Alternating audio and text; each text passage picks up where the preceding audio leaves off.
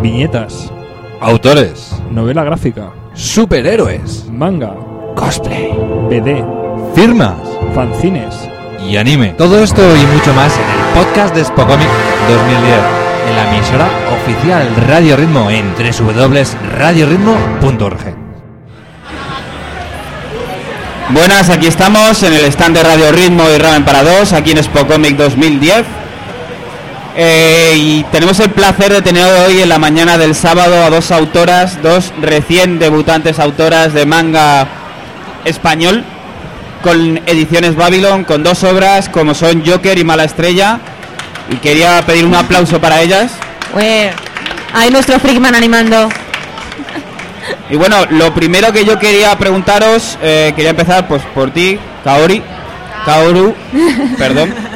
Eh, quería que te presentaras al público a quien no conociera. ¿Quién es Kaoru y cómo empieza eh, Kaoru en esto del manga español? Bueno, pues principalmente, bueno, hola a todos. Y empecé pues, bueno, esta obra es mi debut, como ya bien has dicho. Y pues contacté con la editorial, contactaron ellos conmigo eh, y me pidieron que les enviara alguna obra.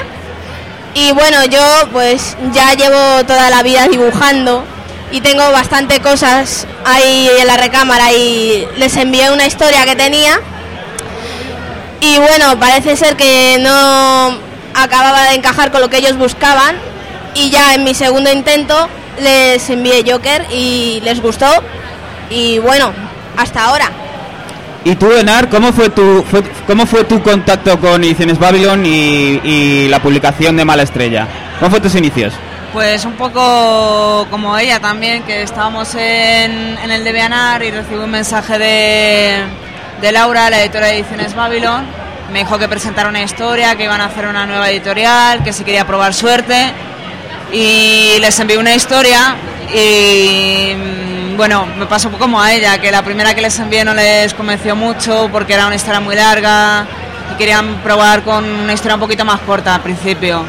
Entonces O sea- les mandé mala estrella y eso ya les, les convenció más y tiraron para adelante con, con ello. O sea, sois dos autoras que normalmente estáis en DeviantArt colgando Sí. vuestros dibujos y vuestros eh, storyboards, o sea, vuestras ideas de historias, más o menos, y comentando un poco cuál es vuestro vuestra vuestro trabajo diario en cuanto a autoras. Vuestro eh, lo que vais haciendo al día a día lo vais haciendo en el, en el pequeño blog que hay en DeviantArt y vais contando un poco que lo que vais haciendo y colgando vuestros dibujos. Laura, la editora de Ediciones Babylon, vio vuestro trabajo y ella es la que contactó con vosotras. Eh, Exactamente, aunque bueno, ya nos conocíamos de haber estado en algún fanzine, que yo creo que En sobre Supengo. todo de eso... Supengo. Sobre todo de eso ya nos cono- iban conociendo cómo narrábamos, cómo hacíamos el cómic. Esto es interesante, sobre todo para los muchísimos chavales que empiezan dibujando y creen que el DeviantArt no sirve para nada, que no lo ve nadie más que los cuatro amigos y al parecer que sí lo ve gente que igual, ah, gracias al DeviantArt puedes dar el salto, ¿no? Muchos editores incluso te piden tu dirección de Deviantar para ver tus trabajos. Ajá. Es como un contacto con los editores. Y nos podéis, eh, nos podéis cada una presentar vuestra obra, contarnos un poco el argumento, los personajes y de qué va cada una. Bueno, pues empiezo yo. Eh, Joker eh, principalmente es una historia sobre un brujo malvado que ataca una ciudad con monstruos horribles. Y bueno, el protagonista es Cenifos, un elfo de color verde llamativo, que es bastante tonto, torpe, es incapaz de diferenciar hombres y mujeres. O sea, ve una mujer que se ve que es una mujer y él la confunde con un hombre. O sea, es desconcertante. y bueno, pues él llega a la ciudad en busca de pociones y no las puede comprar porque no tiene la placa de mago. Entonces mm, le acaban liando y acaba yendo él a buscar al brujo malvado. Y por el camino se encuentra Joker, que es un juglar que le estafa. Le estafa constantemente. El pobre Zen es tonto, ¿vale? y luego más tarde les atacan unos monstruos y Berry, que es una chica, eh, le salva y vamos, que Nos vas a contar todo el argumento al final. sí, pues al final resulta que No, hombre, eh, la verdad es que eh, a mí personalmente, yo no me lo he leído, he de confesarlo, Diana sí, que es la que sí. lo compra en del Manga. Ella me ha dicho que tiene mucho. mm, mu- el- le recuerda a tu que tiene un estilo un poco One Piece, ¿puede ser? Me recordó. Hay una escena, un, un dibujo que me gusta muchísimo, que es como muy deformado, pero con mucha perspectiva y me encanta. A ver si lo sabes, a ver si lo sabes encontrar. Que me Es recordó muchísimo. sí, a One ¿verdad? Piece. Creo que sé cuál dices. Que dije, ostras tú, qué pasada de dibujo. Este. Ese, ese, ese, ese. Ese es One Piece total, es se verdad. caen por culpa de Pelusa, el gato Pelusa, que sale en dos páginas y ya tiene más fans que el protagonista. Pues eso, eh, no es que eh, la pregunta iba: eh, ¿cuáles son tus influencias? Pues sí, One Piece tengo bastante influencias, de Hiro Mashima también, de Fairy Tail, eh, de Naruto también, de Masashi Kishimoto. Y bueno, mi primera influencia ha sido Akira Toriyama, como la mayoría de gente, con Dragon Ball, lo que empecé dibujando básicamente. Y bueno, hay un montón que no voy a andar aquí diciendo, pero Y- principalmente eso. ¿Y tú, Enar, nos puedes presentar Mala Estrella, sus personajes, su argumento más o menos? Bueno, es una historia totalmente diferente. Eh, va de un mundo que ha sido devastado. Bueno, en realidad es un poco como un mundo paralelo, un futuro posible. Que trata de que el mundo ha sido devastado por las guerras, queda muy poca gente en el mundo porque con los conflictos que ha habido, la humanidad, la población ha reducido drásticamente y se ha organizado una, una especie de ejército policía que actúa para, para salvar un poco la humanidad en la espera de que venga un dios que mm, guía a la humanidad para su salvación. Entonces en ese contexto está Axel, que es un, un chico que se mete en el ejército este que se llama el Cuerpo de Balance. Y bueno, pasa una serie de cosas, estaba de por medio la asesina mala estrella, que mientras está en una ceremonia intenta atacar a- al jefe del cuerpo del balance. Y bueno, pues hasta ahí puedo, puedo leer. Eh, yo tengo una preguntita, ¿cuántos tomos van a ser Mala Estrella? Porque yo realmente, después de leerme el primero, me he quedado un poco como, ¿qué es esto? ¿De qué va el argumento? ¿Y esta tía quién es? Y eh, tengo más incertidumbre, tengo más preguntas que otra cosa. Bueno, es que en realidad el primer tomo van a ser dos tomos y el primer tomo es un poco como presentación eh, al mundo. Digamos Sí. que ya en la- el segundo tomo se van a responder todas las... Es el, el- el desarrollo en sí, ¿no? Digamos que primero es un planteamiento y el segundo es el desarrollo. Exactamente. Bueno, eh, digamos que realmente no pasa mucho. Digamos que te pone en el contexto, te plantea mucho, muchas preguntas y luego ya en el segundo se va aclarando todo. Muy bien. ¿Y para cuándo? Todavía es muy pronto para preguntar eso. Pues, hombre, yo espero que para el año que viene ya esté. O sea, Ya vamos, tiene que estar, preparado. seguramente. ¿Estás trabajando ya en él? Sí, estoy con el guion, estoy puliendo algunas cosillas con el storyboard y ya pronto me pondré a, dibujar, antes posible. Sí, porque igual que Mala Estrella van a ser dos tomos, yo también podría haber dicho que eran 3,5 porque le- primero realmente te deja la historia súper abierta y no sabes qué va a pasar. Eh, yo creo, sin embargo, es autoconclusivo, ¿verdad? Sí, De hecho, da la único. impresión, podrías continuar la historia porque realmente tienes bastante de qué sacar, La verdad pero se que queda muy sí. redonda en ese primer tomo. Es una, es una historia con principio y fin y vamos, el final pues da a entender que se puede continuar, lo hice así aposta, ¿no? Sí, Pero ¿no? Vas a- entonces, ¿va a haber Es- una continuación o vas a apostar por nuevos trabajos? en principio es tomo único, pero Ajá. sí que me gustaría continuar.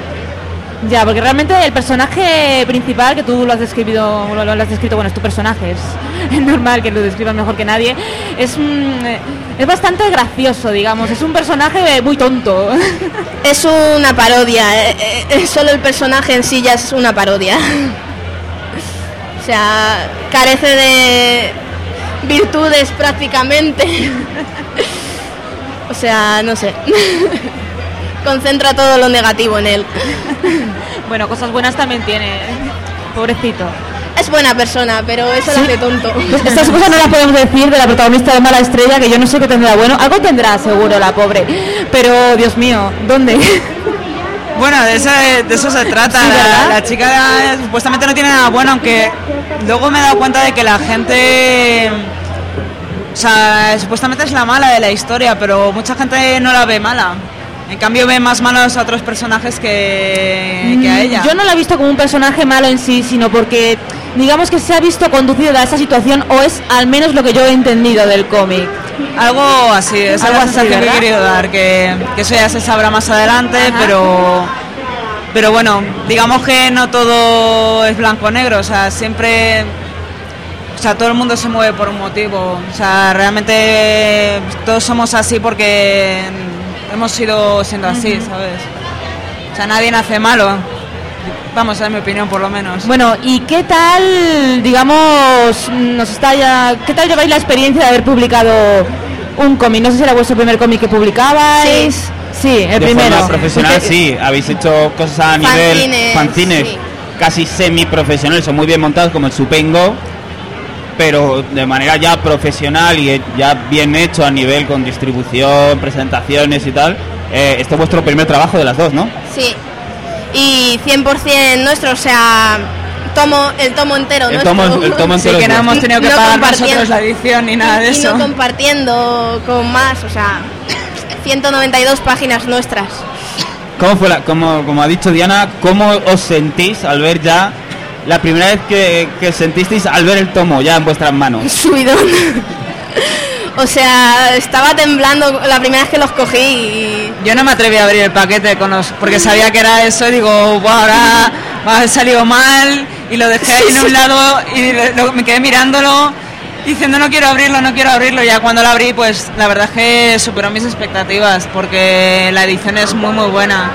Que podían haber hecho, o sea, podían haber hecho algo peor sin, sin ser malo, pero la verdad es que me, me encantó. me y con encantó las tramas, con las tramas siempre da miedo que puedan salir mal, pero Sí, eso es una lotería. han, sali- salido perfectas, o sea que Y no nos podemos quejar. en cuanto al, al tomo, eh, todo el trabajo ha sido vuestro, hasta el diseño de los logos, la portada, todo, la contraportada, ¿lo habéis hecho todo vosotras? ¿Habéis tenido ayuda de, de- de Ediciones Babylon en este aspecto? Sí, bueno, eh, yo eh, lo he hecho todo. Bueno, la contraportada he hecho el chibi. Ellas han hecho, pues, aquí El eh, montaje y tal sí. también te han ayudado. o sea, lo ha hecho- o sea, es que Eh, lo del borde también. Lo decía, Sí. esta pregunta viene porque eh, la verdad es que las dos portadas me parecen muy buenas. O sea, Mm. eh, cuando intentas vender un manga o un libro o cualquier cosa, una cosa que tiene que entrar por los ojos es la portada, obviamente. Sí, es muy Sí. Y a importante. mí las dos portadas me parecen muy buenas porque además ves qué es lo que te vas a encontrar. El, yo que sé ver que es un que es una obra más cómica, muchos personajes, tal. Y, y Mala Estrella tiene una pantalla sencilla pero que te impacta. Ves a la chica con los tatuajes, con un cuchillo y además un logo muy Mala Estrella Pin. O sea, a mí me parece las dos portadas muy bien hechas, muy acertadas para mi gusto. Por eso La verdad, a mí es lo que más me costó. O sea, después de hacerme el cómic entero, me puse a hacer la portada porque lo fui dejando como, bueno, ya se me ocurrirá algo, ya se me ocurrirá algo. Llegó al final y dije, tengo que hacer algo ya y no sé qué hacer. Porque sí que es muy importante eh, la portada. Yo creo que habéis acertado las dos con el, con el tema de la portada, ¿eh? sinceramente. Os felicito. Ah, gracias. A mí me pasó igual, hice unas cuantas portadas y la editora me dijo, esta no, esta no, esta sí. y básicamente la editora a mí personalmente me ayuda un montón. Laura. Sí. Sí, Laura. Me ha corregido muchos errores y me confundía mucho. Yo ya me estresaba porque la hacía que me corrigiera y digo, ah, pero si es que lo hago todo mal. No, pero al final pues ha sido para bien, ha quedado al final Sobre bonito. todo te hacía ver puntos de vista que a lo mejor tú estás enfrascada en tu trabajo Sí. y ves, hacer las cosas de la forma que tú crees que se ve bien, pero a lo mejor estás tan metido dentro que no te das cuenta de lo que fallas. Entonces ver a alguien siempre desde fuera que sabes que te va a decir las cosas sinceramente, o sea, que no te va a decir que algo está bien si no está bien. Y la verdad es que ayuda bastante. Además, Laura, que, que a su vez también es autora y ha sido autor y ha estado publicando Sí, cosas que tiene mucha experiencia, tiene muchísima experiencia y más o menos sabe cómo funciona este mundillo y tiene algo de, de- de bagaje que os puede ir traspasando. Otra pregunta que tenía yo también es, ¿cuánto habéis tardado cada uno en hacer el tomo?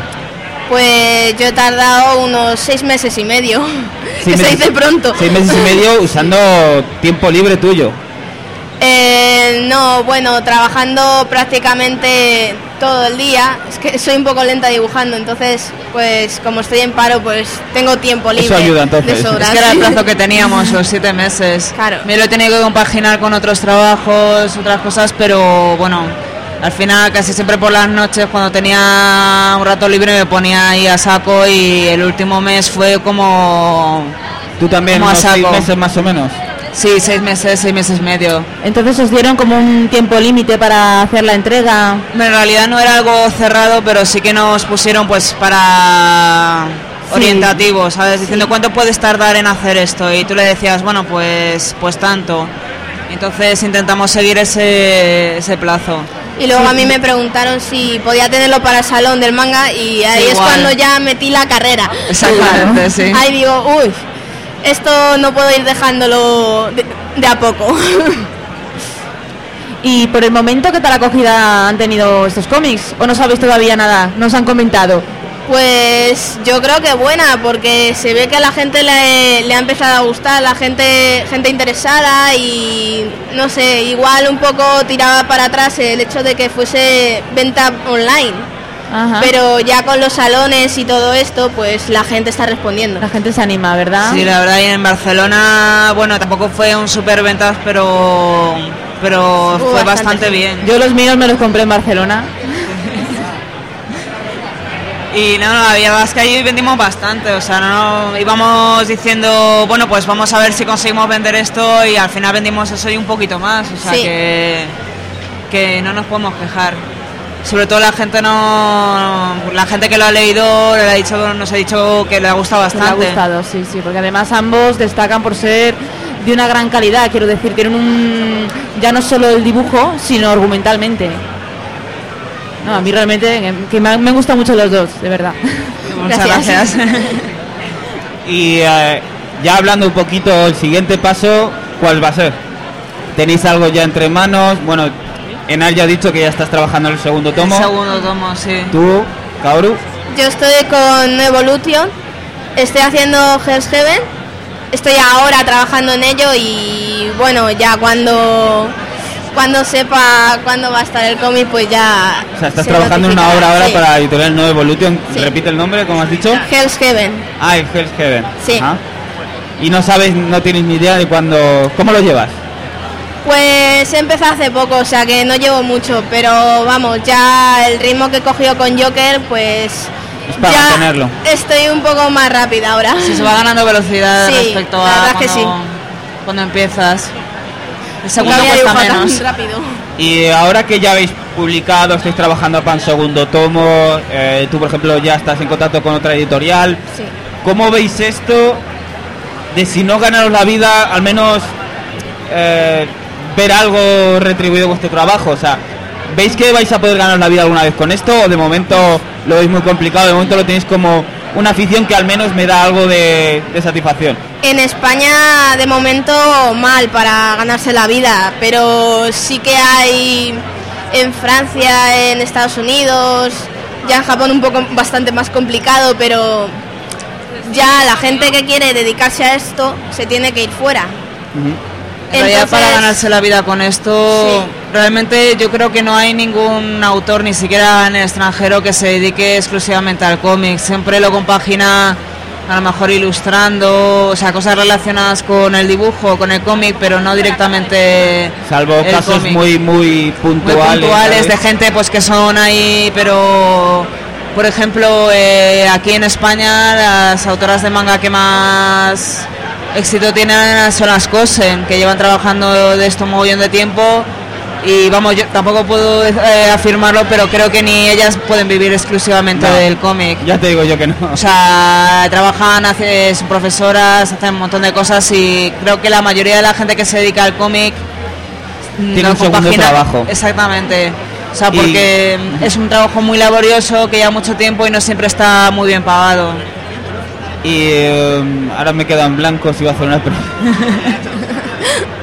bueno, sí, eh, cuando has comentado tú lo del extranjero, ¿habéis pensado lo del extranjero? ¿Habéis intentado ya llamar a las puertas de alguna editorial francesa, americana. ¿La habéis probado?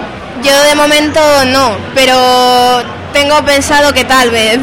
o sea que de momento con lo que hay en España pues voy a ir tirando y voy a ver qué tal va porque parece que no, pero el manga español poco a poco pues se está haciendo un hueco y bueno, ya a ver qué tal y si no pues como último recurso. ¿Y tú, Enar? Quizá más adelante eh, me lo piense. O sea, de momento vamos a ver qué tal va aquí, porque a lo mejor hace unos años sí que la única opción era irse fuera, pero ahora parece que la, la gente está respondiendo, porque con todo lo que ha salido, es que este año han salido un mogollón de, de cómics Sí, españoles. La línea Gaiji, No Evolution, Ediciones Babylon. O sea, que es que ha sido un año poniendo buenísimo lo relacionado con el eh, manga español. Entonces, si sigue así la cosa, pues a lo mejor dentro de unos años realmente no es tan necesario irse fuera. Sí, y se O empieza sea, o a lo mejor sí. puede vender la historia, la- tu editorial puede comprar los derechos eh, fuera o cosas de ese tipo. Esa era mi, mi- mi otra pregunta también. Eh, Mala Estrella y Joker eh, tiene que ser Ediciones Babylon quien vaya fuera a venderlo. Vosotras no tenéis, o, o habéis preguntado vosotros Ediciones Babylon, oye, y si me dejas mandarla a Tokyo Pop a ver si le interesa. Yo creo que se limita, bueno, no sé si es mundialmente o se limita a Latinoamérica y España, pero pero bueno, quizás si surgiera, pues se podría hablar. La verdad es que son gente muy agradable y que se puede dialogar con ellos. Todo Bueno, es contárselo. Bueno, Diana, ¿tienes alguna otra pregunta? Ah, pues no sé. en principio creo que no se me ocurre nada también. Al respecto. Pues yo daría por finalizar la entrevista. Ha sido un placer teneros a vosotras dos chicas aquí Igualmente. firmando Muchas y gracias. luego entrevistando. Así que yo estoy encantado y pediría otro aplauso para vosotras. que muchas gracias. Gracias. Aquí, a tope. Y